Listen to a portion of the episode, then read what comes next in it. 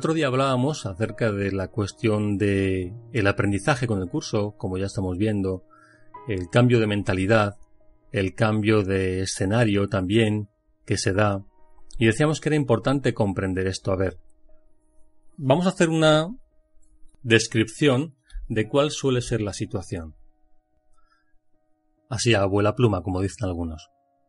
Tú llegas a este mundo, empiezas con tus primeras percepciones, empiezas a absorber las creencias de tu entorno, no a cuestionar, y esto es muy importante que se entienda, no a cuestionar, sino a absorber.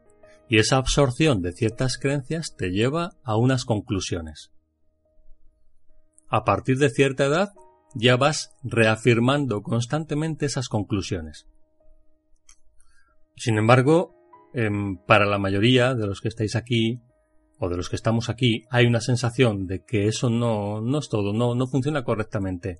Llega información a través de cierta búsqueda, llega información. Y esta información es completamente distinta, distinta de lo que nos habíamos planteado hasta ese momento. Pero ¿qué ha ocurrido hasta ese momento? Ha ocurrido lo inevitable, que la mente, buscando una sensación de seguridad, ha fabricado todo un escenario y un conglomerado de relaciones, de vínculos con otros, que nos ha dado una sensación de identidad, de ser alguien. Entonces ahora llega el curso con esta información. Y lo primero que queremos hacer es aceptar la información del curso para que se integre en nuestro mundo. Primer error. Primer error. ¿Por qué es un error? Porque ciertamente, como explica el subcapítulo de los dos cuadros, si lo recordáis, el curso aparece como un cuadro más, como tantos otros cuadros, porque tiene que adoptar una forma que tú puedas identificar. Esto es un libro, esto es un curso, ah bueno, todo bajo control. Yo voy a estudiar este curso. Yo, esta identidad que soy, va a estudiar este curso. El problema viene poco tiempo después. Si se hace correctamente, por supuesto, hay mucha gente que está en el curso, lleva muchos años y estará seguramente toda su vida y no, no se enterará absolutamente de nada. Pero para los que os enteráis por dedicarle tiempo y estudio, empiezan a pasar cosas. Esta es la parte que nos concierne. ¿Qué es lo que empieza a pasar? Que con el paso del tiempo te das cuenta de que no es un curso que tú estás haciendo es algo que va más allá de un curso. Es una información que transforma tu mente. ¿Y qué pasa cuando se transforma tu mente mediante esta información? Que todo el escenario previo que se había fabricado, como ya estamos aprendiendo, depende completamente de sus causas, y sus causas son tus creencias. Es decir, has ido fabricando un escenario en base a las creencias de otros que tú has absorbido con la finalidad de perpetuarlas inconscientemente. Ahora llega esta información y afecta directamente al nivel de las causas, que son esas creencias. Y aquí nos encontramos con la primera, el primer conflicto. Yo, que me llamo así a mí mismo, yo como identidad, estoy estudiando un curso para mi vida. Es decir, para que encaje en el escenario que previamente fabriqué. Pero como no es un curso para tu vida, sino que es un curso para tu mente, independientemente de cuál haya sido tu vida hasta ese momento, el curso no tiene en cuenta ese nivel de efectos, porque no puede estar condicionado por las ilusiones, empieza a producir los cambios a ese nivel de las creencias, es decir, de las causas. Y claro, el yo se ha alimentado, se ha retroalimentado constantemente de ese escenario, de esas relaciones, de esos vínculos. Y aquí es donde empieza el problema. Y aquí es donde, bueno, sobre todo en las primeras etapas, muchos dejan el curso. Porque va más allá de lo que se esperaban, de un simple curso para mejorar su yo o incluso su vida o su salud o su situación financiera. Va mucho más allá. Y es a lo que se refiere el manual cuando veíamos el otro día que decía que a la mayoría se le asigna un programa que avanza lentamente en el que se resuelve la mayor cantidad de errores previos. ¿Sí? Eso es lo que suele ocurrir. Como hay tantas resistencias a aceptar que esa información llegue a todas las áreas de nuestra vida, entonces el programa tiene que avanzar lentamente. Lo que ocurre en ciertos casos especiales, no porque ellos sean especiales, sino porque tienen quizá una determinación o una disposición distinta, es que el curso o la información empieza a efectuar cambios inmediatamente en sus vidas. Y ahí es donde se producen estas transformaciones en la situación o económica, o laboral, o, vital, o de relaciones de, de pareja, o relaciones familiares. Ahí es donde empiezan a darse las primeras iba a decir confrontaciones. Lo que ocurre es que generalmente cuando alguien vive ese tipo de experiencia está más que preparado para asumirlas. A nadie le va a pasar que no esté preparado para ello, porque entonces no tendría sentido, no sería comprensible. Y por esa razón la experiencia de transformación a ese nivel tan profundo tiene que esperar. A partir de ahí, ya va a depender mucho de cuál sea la función de aquel que viva esta experiencia. Eh, la dedicación, el tipo de relaciones, pero sí se podría afirmar que hay un antes y un después. El otro día compartía eh, Rosana esa experiencia. Tenías una forma de vida y después de un tiempo eso ha cambiado radicalmente, cosa que a lo mejor ni te, esperabas. Otros compañeros han vivido situaciones eh, muy similares. y aquí estaría bien en este punto. Verónica también compartía ese tipo de, de experiencias. Susi, no sé si estás eh, en un lugar donde puedas hablar. Si quieres compartir tú cuál es tu, tu experiencia al respecto, cómo lo estás viviendo. Hola Andrés, ¿qué tal? Hola. Un placer hablar otra vez con vosotros. También para mm. mí es importante hablar porque eh, llevo mucho tiempo muy hermética y yo creo que forma parte de este proceso que, que estoy viviendo. Y bueno, según le, según le estás diciendo, la verdad, me está resonando todo porque mi proceso, bueno, algunos lo conocéis. Hay gente que me conoce ya porque ya somos veteranos, pero bueno, a lo mejor no sabéis en el punto en el que estoy. Os pongo al día un poco. Ahora mismo estoy súper hermética, como te digo, para mí es importante poder hablar hoy con vosotros, por lo menos, aunque no ponga hoy la cámara porque no esté en casa, pero uff, romper ese hermetismo para mí es importante porque sí que tengo la necesidad de ir haciéndolo. Hasta ahora no tenía ni ganas ni, bueno, y sigo desmotivada, sigo, el proceso que estoy viviendo ahora mismo, Andrés, es de apatía profunda, tristeza profunda, la energía como si me hubieran puesto una piedra encima a todos los niveles, físico, mental, emocional, pero bueno, no sé exactamente lo que tengo que hacer. Decíamos que eso tiene un sentido también. El hecho de que haya una desmotivación por todo y que todo te lleve al, mismo, al mismo punto significa que tu mente está apagando. Está apagando, está bajando el volumen de las distracciones externas para que te centres en tu lección principal. Totalmente, mira, esta mañana lo iba pensando, ¿no? Porque ahora mismo mi vida se reduce a hacer lo que tenga que hacer, que me surja a diario, que siempre tengo cosas que hacer, ¿no? Yo en mi línea, ¿no? Pero no tengo una motivación de, pues, de ir a trabajar, de estar con la niña. Me queda estar en casa con mi madre que me pinchan por todos los lados. Es una cosa que también trato de permanecer ahí porque me cuesta mucho estar ahí y es la lección que me toca ahora, ¿no? Entonces, eh, esta mañana lo pensaba y decía, bendito momento, porque por primera vez en mi vida, que tengo 45 años, creo que es, creo que es la primera vez que paro en mi vida de todo. Porque siempre he estado trabajando desde que era jovencita. Digamos que siempre te has estado escondiendo, ¿no? Totalmente, totalmente. Te, te, puedo jurar que este momento ahora mismo de mi vida es totalmente genuino. Y me asalta el ego 20.000 veces en plan, madre mía, ¿qué voy a hacer? O sea, llevo 15 días sin trabajar y es como que es, es mi récord en mi vida. Nunca he dejado de trabajar jamás. Y es como que me falta el oxígeno. Y entonces el ego me, me ataca la cabeza y ahí digo, a ver, para, céntrate porque lo que tienes que hacer es el trabajo que tienes que hacer. Olvídate del trabajo, no tiene sentido. O sea, la función no es esa aquí. Cada vez estoy tomando más conciencia de lo que tú dices, de la prisión mental en la que vivimos. Y realmente no estaría llegando al punto en el que estoy ahora, a pesar del malestar que tengo, de la apatía que siento cada vez que me levanto por la mañana porque es horrible. O sea, es como cada vez que abro los ojos por la mañana en la cama, es como, Dios mío, otro día más aquí. O sea, es de verdad que estoy viviendo un proceso muy duro, es muy desagradable, pero tengo momentos de decir, bendito momento, porque si no paro como estoy parando ahora, es que no me daría cuenta de dónde estoy, Andrés.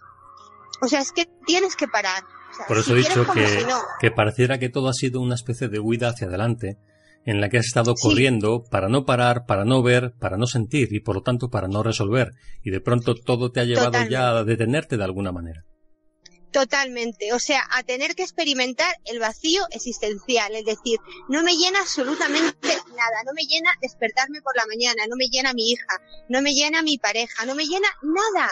Lo único que me motiva un poco es seguirme estudiando el curso, o sea, intentando ver más allá de todo esto porque esto ya no me motiva, Andrés, y es horrible la sensación, pero trato, bueno, voy cogiendo confianza en no en vivirla, porque es lo, es lo único que me va, que me va a hacer salir de ella. O sea, es como, si me resisto, voy a seguir aquí, con lo cual, como me da pánico estar parada realmente, me da pánico esa sensación, por otro lado digo, bueno, pues voy fluyendo y punto. Y hay, hay momentos en los que pienso muchas veces y digo, porque es verdad que a raíz de hacer los ejercicios, también debo deciros que hay una parte en mí que se ha despertado que antes no tenía y yo sigo de, eh, de, alguna manera cada día con esa, tratando de tener esa conexión a mi, a mi modo, ¿no? Entonces, es lo que te digo, que, que realmente, no sé. Déjame hacer aquí de abogado del diablo.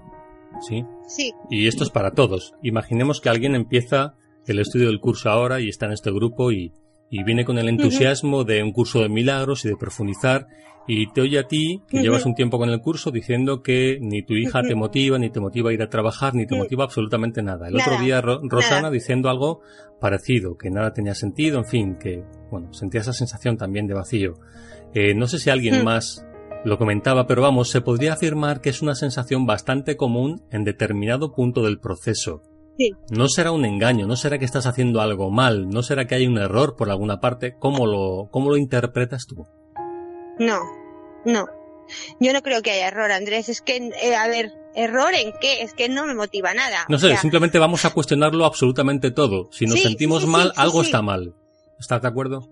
Vale, perfectamente, pero que no te motive nada, ni siquiera tu hija, que no haya nada que te motive, nada, ni la primavera, ni el verano, me da igual que sea domingo, que lunes, que jueves. O sea, es lo más parecido a una depresión realmente. Sí, así es. Tú sabes que a mí el, ejercicio me ha motivado siempre muchísimo. Bueno, pues estoy en un punto en el que hago deporte porque me da miedo el parar de hacer deporte total, porque como pare total es como... Para dejarte caer, ¿no? Ahí sí. Sí, pero bueno, es lo que te digo, trato de mm, bueno, pues de adaptarme, es decir, por ejemplo, esta semana, bueno, pues vale, ahora sí que tengo tiempo de hacer deporte, pero ahora tengo tiempo y no tengo energía para hacerlo, ni ganas tampoco, ni motivación. Pero entonces, pues se, pero entonces se podría decir que el curso te lleva a la depresión, esa es la finalidad del curso. Yo creo que el curso te lleva a la realidad de lo que es este mundo, para que tú veas dónde estás y salgas de la prisión porque si no paras y no te metes en esa oscuridad, tú no, es que es un continuo devenir, es lo que tú dices, o sea, necesitamos tiempo, tiempo, tiempo para estar ocupados y no ver realmente lo que es esto. Si realmente paramos, es que por narices lo vemos, Andrés. O sea, el hacer, el tener, el motivarte con mil cosas, con una relación con tus hijos, con el trabajo, con la primavera, con las vacaciones, es un mecanismo de defensa para no ver dónde estás, para lo que tú dices, no sentir el vacío realmente que tenemos todos y que estamos llenando constantemente. Por eso te digo que yo hay momentos que lo, estoy mal porque estoy mal, estoy muy mal, eh, estoy con mucha pena, estoy con mi madre, se me junta con el tema de mi madre que tengo ahí, ni te cuento, ¿vale? Porque veo cosas y muchas veces me digo, pero ¿qué hago con todo esto? ¿Qué hago para salir? Es que no tengo nada que hacer, tengo simplemente que estar donde estoy, ya saldré. O sea, todo es perfecto, ¿sabes? Y realmente si no paras no te das cuenta de eso, por muy mal que lo pases a veces. Yo es la sensación que tengo y os lo, transmito así de corazón, pero es muy jodido hablando en plata, es, es chungo estar así, es... Lo más fácil es eh, pues tratar de recurrir a tapar esa sensación. Pero es como te hablo alguna vez en terapia, cuando tú te das cuenta de que sueltas un poquito y no pasa nada, vas cogiendo confianza en soltar un poquito. Entonces, vale, es como estoy mal, pero bueno, como no pasa nada, sigo un poquito más para adelante, sigo un poquito más para adelante. Y ya está, y de repente pues te aparece a lo mejor, estás escuchando música y te aparece una canción que la voz del Espíritu Santo te habla durante todo el día Y esa canción te hace llorar porque te das cuenta de que estás donde tienes que estar y no hay ni un solo copo de nieve que caiga fuera de su sitio. Es que es así, pero es, es muy molesto estar aquí donde estoy, Andrés, lo digo. Yo voy a seguir haciendo de abogado del diablo, a ver, a ver. Sí, sí, tú sigue, tú Eh, dime lo que me tengas que decir, yo te expreso lo que siento. he oído hablar del curso y que está muy bien, y aquí no veo Mm. más que gente deprimida y gente triste. ¿Funciona el curso o no funciona? ¿De qué va esto entonces? ¿Por qué la depresión? ¿Por qué la tristeza? ¿Por qué yo, que soy una persona más o menos feliz, que tengo mis cosas, mis amigos, mi trabajo, me metería a estudiar algo así cuando veo únicamente o principalmente gente deprimida y con problemas? Porque tú no eres eso, porque tú no eres con lo que te identificas, porque hay una parte de ti que está más allá de todo eso, que es lo que te lleva a estudiar el curso. Es así. A unos es el curso, a otros es, pues mil historias, pero todos vamos al mismo sitio y todos, como tú dices, tenemos que pasar por el mismo sitio. Antes, después, en una vida, en otra, dependiendo del aprendizaje.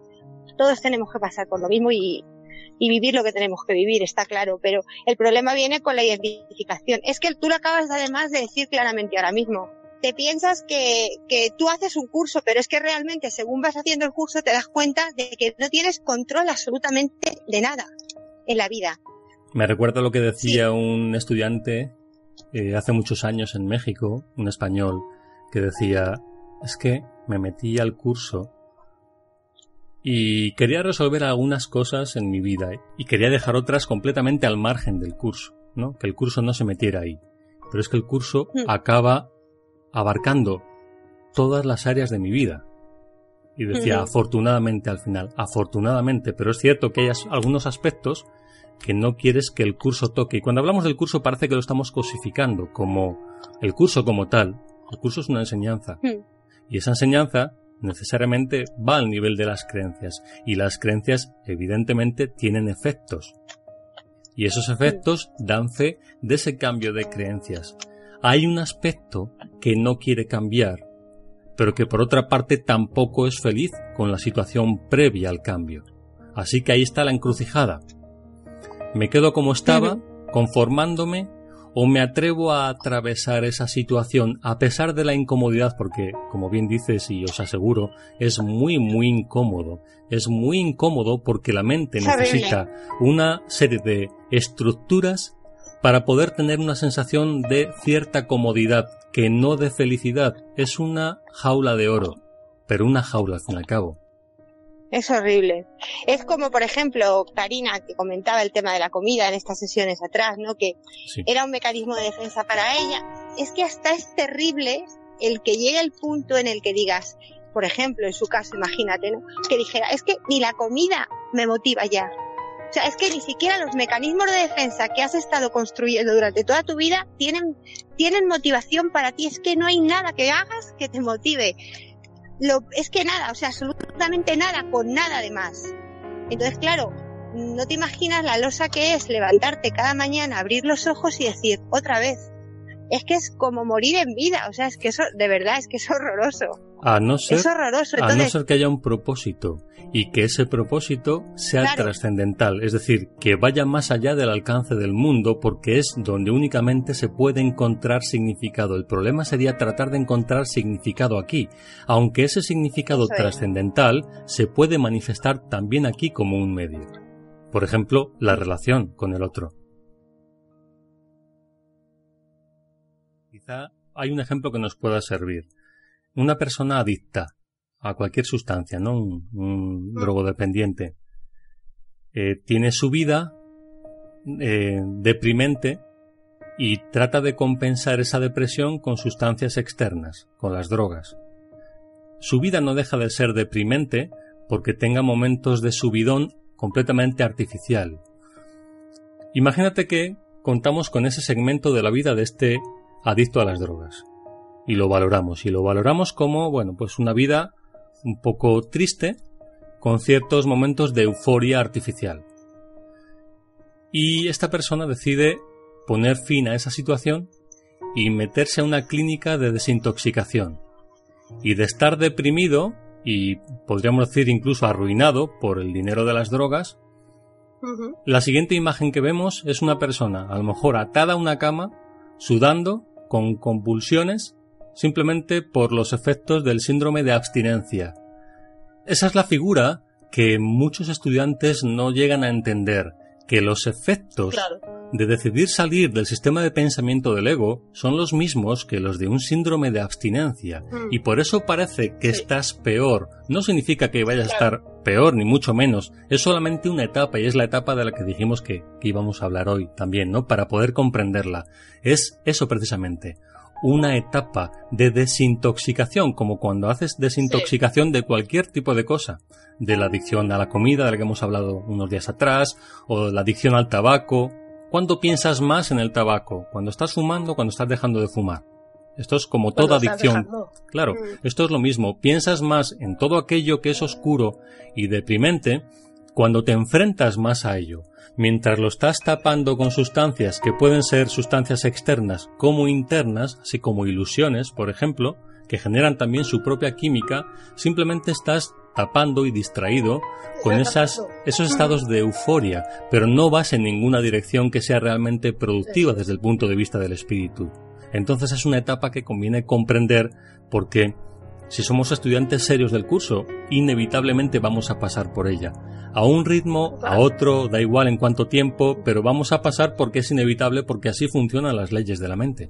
Pero es un proceso con el que mm. hay que ser muy cuidadosos porque son procesos delicados, porque está en juego la estructura de la propia mente. Es decir, a ver, nadie se va a volver loco ni mucho menos porque la mente tiene suficientes mecanismos de defensa como simplemente dejar el curso y ya está, ¿no?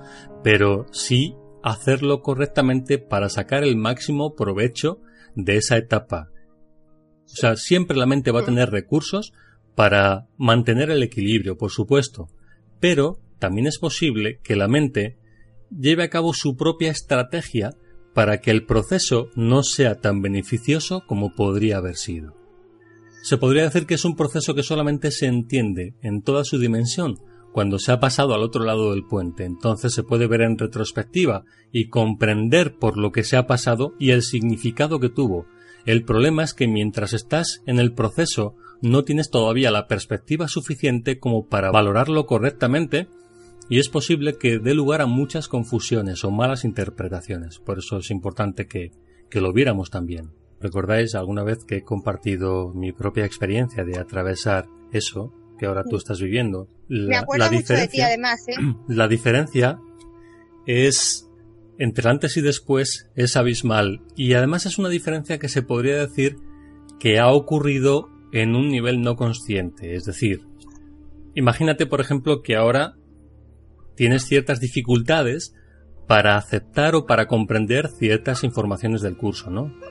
Ciertas afirmaciones, porque te resultan lejanas con respecto a tu capacidad o confrontantes y entonces hay cierta resistencia.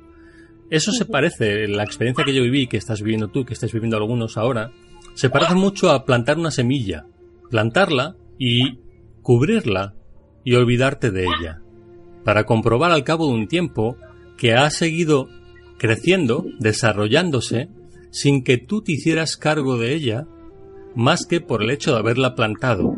Esto es lo mismo, cuando tú tienes una determinación, ni siquiera eres consciente de los efectos que esa determinación van a tener en tu proceso mental. El hecho de en algún momento haber aceptado la voluntad del espíritu como tu propia voluntad empieza, activa todo el proceso. A partir de ahí, dice el curso, los que han tomado esa determinación ya no están solos, de la que ni siquiera tienen por qué ser plenamente conscientes. Y esta es la parte más importante. Basta con que en algún momento tu mente se haya alineado con el espíritu, porque es lo único que el espíritu necesita para empezar a poner en marcha todo el mecanismo. Entonces, la parte consciente o externa de la mente vive todo el drama, la depresión, el desánimo, la tristeza, pero a un nivel profundo están ocurriendo cambios, cambios estructurales, ¿Qué ocurre? Que en determinado momento estos cambios empiezan a salir a la superficie y la parte externa, o el yo, es el primer sorprendido por todo eso. porque tú aparentemente no has hecho nada para que ese sea el resultado. ¿Y cómo puedes constatar este resultado? Por el tipo de percepción que tienes a partir de ese momento. Es como un parto, como dar a luz una visión distinta, que permanece ya contigo todo el tiempo. Es algo que, por supuesto, después se puede seguir desarrollando, pero hay un antes y un después de ese proceso. Es como que, al haber dicho sí en algún momento al espíritu, al haber aceptado ese papel para ti, has puesto en marcha todo un proceso que se te escapa conscientemente, pero que trabaja en ti y para ti, y del cual tú finalmente eres testigo también, junto con los demás. Esa es una etapa fundamental, fundamental que todo estudiante serio, no solamente de, de un curso de milagros, sino de espiritualidad real, profunda en general, necesariamente va a vivir. El curso solamente lo explica en el manual para el maestro como un proceso de la mente, pero este proceso se puede activar, bueno, en mi caso, por ejemplo, cuando ocurrió ni siquiera estaba el curso en España, ¿sí? Entonces, como veis, no tiene únicamente que ver con el curso, sino con haber dicho sí al espíritu, y eso puede decirse de muchas formas, con y sin palabras. Es una determinación, es un deseo de ver más allá, y ese deseo es lo que es en sí una entrega. No es un ritual, es un anhelo real de ir más allá de las fantasías. Y como el curso propicia tantas veces eso, en cada palabra, en cada párrafo, en algún momento tu mente ha reconocido realmente que es por ahí. Y ese momento de reconocimiento basta para que todo se ponga en marcha. Esa es la verdadera entrega de la que habla el curso. Y como ves, es la pequeña dosis de buena voluntad. Hace falta muy poquito para que todo eso empiece a activarse.